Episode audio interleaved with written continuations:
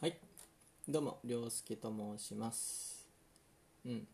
ここまあ涼介生活っていう名前に一瞬してたけど そしてこっちのテキストの方では涼介生活って今書いちゃってるけどまあ涼介です。ちょっと名前は相変わらずふわふわしてます。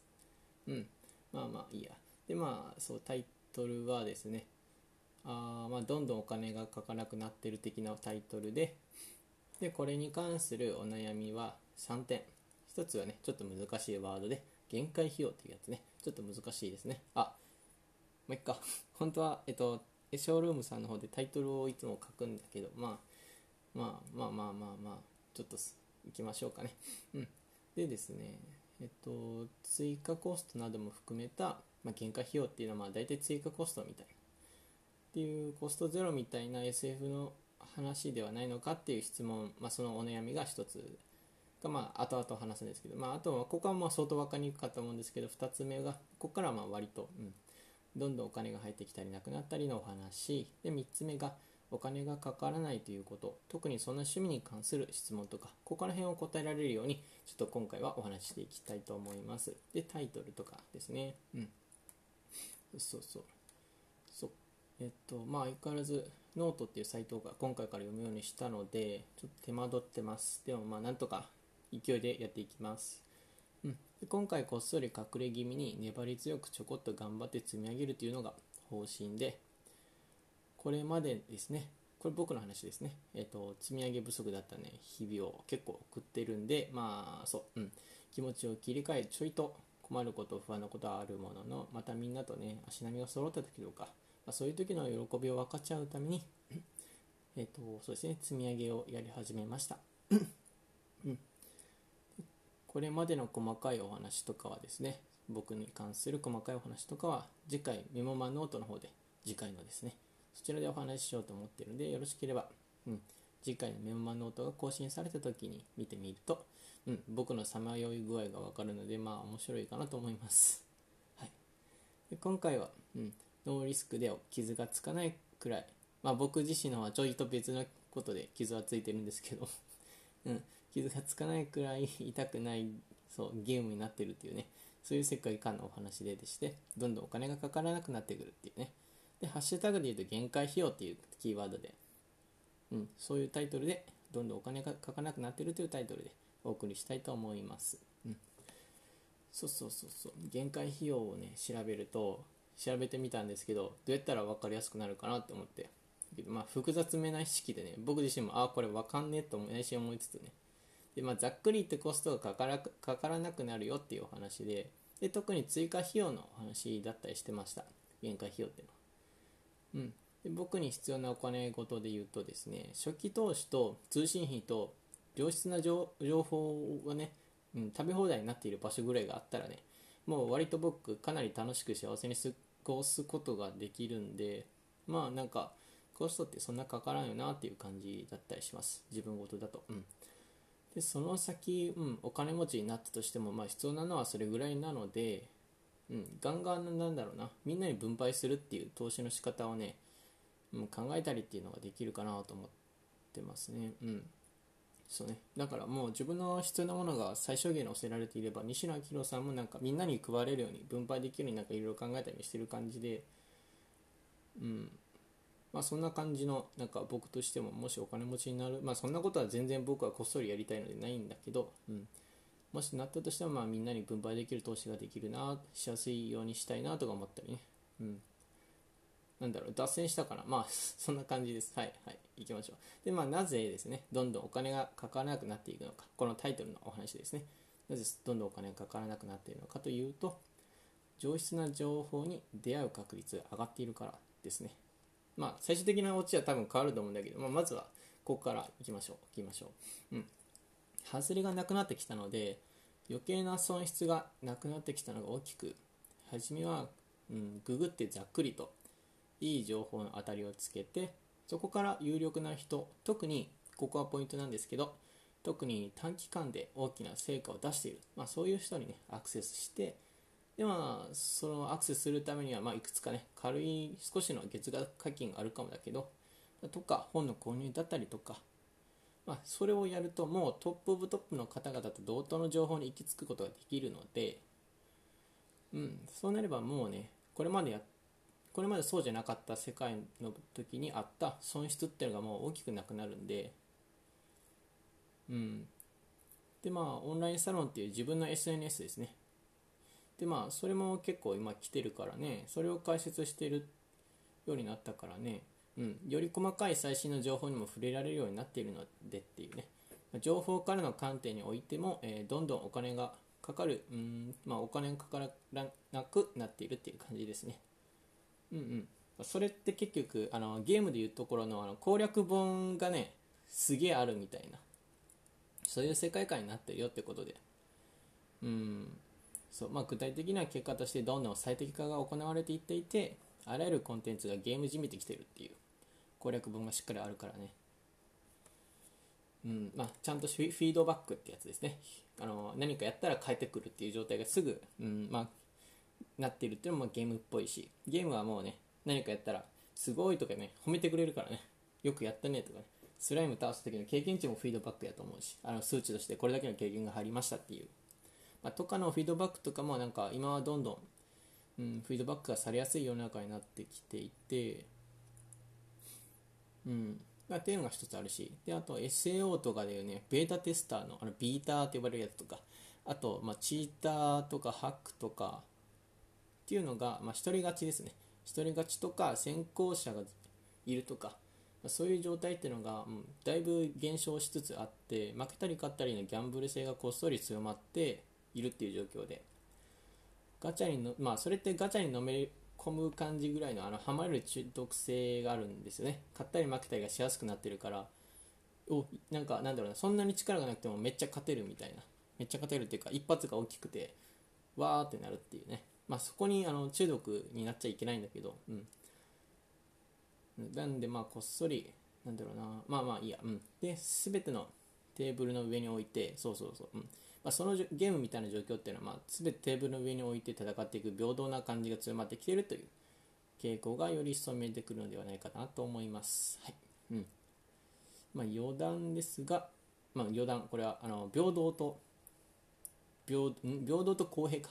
うん、そうそうそう、注意しておきたいのは公平ではなくて平等であるということ。はい、そうそう、実はちょっと意味が違ってて、公平は本当にみんな平らというね、世界観のことなんだけど平等っていうのは一人の女将がいるみたいな世界観でどっちかというとこっちです、うん、あの勝ちすぎをなくすためにプラットフォーマーっていうあの Google とかがいろいろ仕組みを変えたりルール改正とかをするっていう、まあ、そういう審判はちゃんといるんだよねというね。そういう状態の仕組みがあってうんと勝ったり負けたりとかしやすいようにしてるっていうね。うん。まあみんな同じっていう公平っていう状態の世界とはちょっと違うよっていうのがまあ余談ですけど。はい。ちょっと言いつつうん。よいしょ。うん。まあそうなってくるとですね。うん。まあ、業界、まあ、ゲームみたいな業界になっているってことから考えると、まあ、ユーザー数を増やすってことが重要になってくるから、うん、今もゲームでも結構プレイヤー数に応じてそのゲームって人気だよねっていうふうにもううん箔がつくというか、うん、そういうふうに見られるというか、まあ、なのでプレイヤー数が人気に大きく影響しているように、うんうん、そのために実質ただでそうゲームの競技に参加できるようになってたりね、うん、荒野コードとかアプリ入れるってもうスマホがあればできるというかね。荒野コード PUBG とか。だからプレイヤー数をただただ増やす方が大事になってくると、まあ、そういうなんか参加費無料とかにしていく状況になっていくから、まあ、ここの点においてももう続けていくための追加コストとか始めるもう PUBG とかに関してはもうなんなら始める時のコストもゼロっていう状態になっててうん。まあなんでほぼほぼゼロにまで落ちていくのかなっていう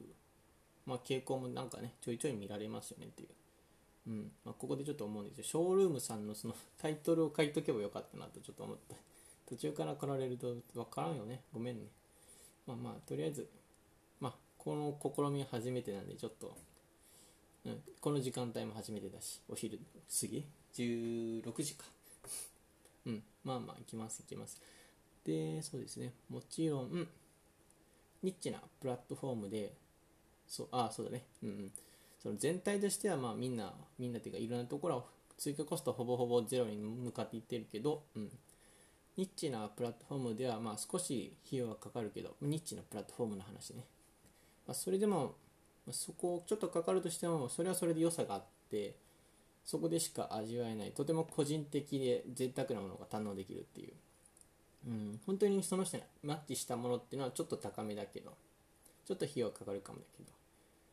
ぜその自分に合っているものにもしかして出会えるっていうその確率も上がってるっていう。まあ余談かなこれ。うん。うん。でまあ今も今はね超絶レアでとても先進的でけれど早早すぎるがゆえになんか嫌悪感の塊みたいになってる感じであったとしてもまあまあなんか後々そういうのも価値があると今思われてなくても後々レアすぎて欲しがられるようになったりとか。っていう暴論暴論もなんか今具体で話そうとしてるところですけどもうだいぶ終わりましたね。そんな感じの余談の話をちょいちょいしてみました。はい。なのでまあノーリスクで傷がつかないくらい痛くないゲームみたいになっているということでタイトルがどんどんお金がかからなくなっているよっていう感じのねお話だったりするんですけど。ではでは一番最初に今回言ってたねえっと反論と質問とかお悩み系のところを3点最初に言ってたやつですね。SF そういうの SF っていうね限界費用とかコス追加コストなくなっていくよね。コストゼロだよねっていう。それも SF じゃないかなという質問っていうのとあと2つどんどんお金が入ってきたりなくなったりのお話っていうのとお金がかからないということ特にそんな趣味に関する質問とかこの辺りをお話ししますね。うんうん。おおよいしょよいしょ。で限界費用とかの追加コストなども含めたコストゼロみたいなの話は SF ではないのかという質問。ですね。うーんとですね、コストゼロみたいな話は SF じゃないのっていうのは、うん、うん、そうなんだよね。世界にはまだまだあの貧困の話全然あるしね、全体見た場合には、うん、まだまだ過ぎるよっていう、まだまだ過ぎるよって。でもまあ一応ね、一応別の見方から言うと世界の貧困部分と日本を比べた場合は、まあ、今回話した限界費用追加コストゼロっていう具合はまあ結構なものなんだよねとも言えるかなと思います。インフラがだいぶ整いまくってるしその上使いやすいデザインのものが多いっていうね。でまあでまああとは絶望を感じやすいのは、まあ、日本内の日本人同士で見た時はまあ絶望のように感じるけどね。うん。じゃあまあまあそこをどういう基準で見るかでも結構変わってきちゃうんでうん。まあ、そういう点でもなんか最近はフィクションがだいぶ何を信じたらいいかっていうねフィクション虚構というかが溢れてるんで信じたものの情報を取ってそれを自分の真実だと思ってしまう状態になりやすいので、まあ、信じるっていう点で言うともう期待せずに前進しているものに目向ける的なニュートラルですよね。ニュートラルって何かっていうと期待せずに前進しているものに目を向けるみたいな、うん、感じがいいんだろうなってちょっと脱線してるね。まあそんな感じですね、まあ、そうすると比較で落ち込むこともなくなるし未来への確かな小さな光程度は見えてくるんでそれぐらいの見方でいくとまあまあまあ、うん、ある種コストゼロっていう話はまあ SF じゃないんじゃないかなぐらいは見えるかなと思ったりもねしています。よいしょ。うん。やっぱここの今の話は分かりにくいっていうかちょっとレベルワンランクだけレベルがちょっと上がっちゃってたね。ちょっと落としましょうね。どんどんお金が入ってきたりなくなったりのお話ということで。うんまあ、また これもこういう名詞出しちゃったのはキャッシュフローと呼ばれるものらしいですね、うんまあ、ただ僕があまりあの詳しくないで違ってる可能性も全然あるんですけれども、はい。まあ、ただその入ってきたり、えーと、減ったりでも出ていったりかな。キャッシュフロー的なやつっていうのは、うんまあ、これは確実に最前線にいるっていう人とそれ以外の人たちに分かれてて最前線の人は何倍も大きなキャッシュフローみたいなっていう呼ばれるねものをね扱ってるけど、まあ、そこはね、うん、目指さなくていいよっていう感じの話なんかな、これ。うん、こっそり狙うくらいで、基本は限界費用ゼロっていう感覚。うん、そのお金はかけずにってことね。なのでまあ僕の感じとしては初期投資と通信費と良質な情報の食べ放題があればいいなぐらいを基本にしてるんだけど、まあ、それぐらいのスタンスでやってればまあまあいいんだよね。うん、いいかなと思って。あのサブタイトルとしてあの傷がつかないくらい痛くないっていうお話をしたと思うんですけど、うんまあ、今今後はね逆に大ダメージを受ける人っていうのはあの大きなお金を預かっていた人たちが今ギャンブル性がすごくさっきゲームみたいになってるっていう感じでねギャンブル性がすごく高まってるんでなんでその一般の生活水準に戻るっていう現象が起こりやすくもなってるってことなんですよね。だからこそその大きなお金を扱ってた頃の状態に生活水準を上げちゃってると厳しいよね。あの落下のダメージがすごく大きいので。なのでむしろね今は普通に生活してるとかねちょっと抑え気味の生活してるぐらいの人たちからのなんだろうなうんとうんまあワンチャンぐらいの感覚があればね、まあ、すごく今後は豊かにというか、まあ、気楽に生きていけるだろうなと思って、まあ、なので、まあ、具体的に言うと初期投資と通信費と良質な情報の食べ放題ですね。これが基本にしとけばねいいかなと僕的には思ってます。うん。そうそうそう。その落下ダメージを抑えるためにそう費用コストを使うとかはなるべく抑えて、まあ、初期投資は全然、うん、いいかもだけど継続のお金の消費がねはなるべく抑えてね特に。経済への再配分とか貧困へのあの SDGs っていうなんか、うん。でまあ、かっこいい投資の仕方的なねことを考えて手の差し伸べ方とかをね踏まえておけば、まあ、だいぶお金ってもう大丈夫じゃないかなっていう、うん、なまあ個人的なお金論的なのね、まあ、ここで話してみました的な。はい。まあ行きましょう行きましょう。で3つ目の質問お悩み系のやつですね。お金がかからないっていうこと、まあ、に関するの、まあ、特にそんな趣味に関する質問ですね、まあ、さっきの話とつながってるんですけどきっとうん。お金がかからない趣味的な話としてはハードではなくてソフトってのがポイントになってくるかと思います、うん、昔のバブルとその影響が残っている人や組織っていうのはハードに目が行きがちででそこにステータスを感じてしまうんですけど、まあ、そうじゃないよと。ソフトに目を向けてソフトの方に、まあ、Twitter の SNS とかもそうですね、まあ、SNS とかもそうですね、うん、そのソフトをうんとデジタル上とかソフトの方にね、えっと、ステータスを感じるようにしてそこの積み上げをね楽しむことができればねうんなんかもういい車を買ったとかそんな大きなことしなくて済むんでうん。で車をめっちゃいい車持ってるよりもフォロワーめっちゃあるみたいななうん十万とかある方がなんか良くないっていう発想になってくればね、うん、初期とさっき言ってた初期費用と通信費と良質な情報の食べ放題みたいなぐらいがあればいいよと思えるような発想になって発想になっていくかなと思います。ちょっとワンと吠えましたね。いきますね。初めはうんそうだね、まあ、だけど最初からとかって難しいと思うからまあ方向性としては初めはゲームやアニメを消費してうん、全然消費する側でいいんで、もう安くなんか消費する側でのんびりやっていきながら、でまあ、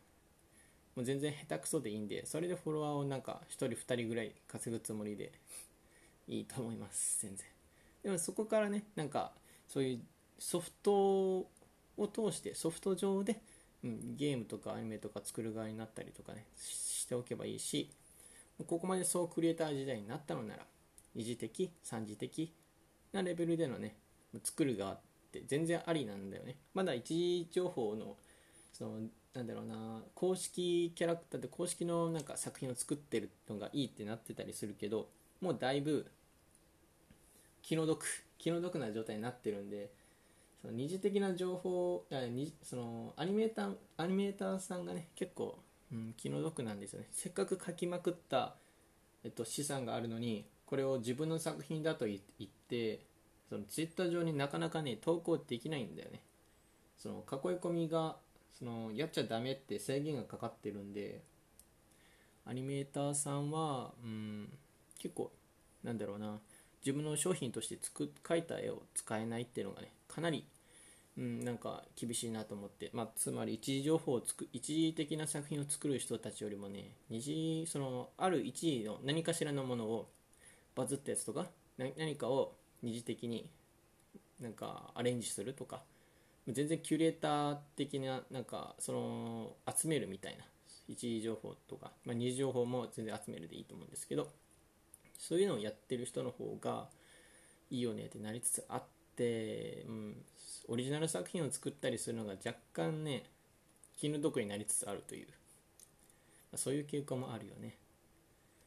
まあ、とかもありながら、うん、なんでまあ二次クリエイターって全然いいよねと思いながら、うん、ソフト上でのステータスを感じれるようになってくるとお金がかからない趣味っていうのが完成して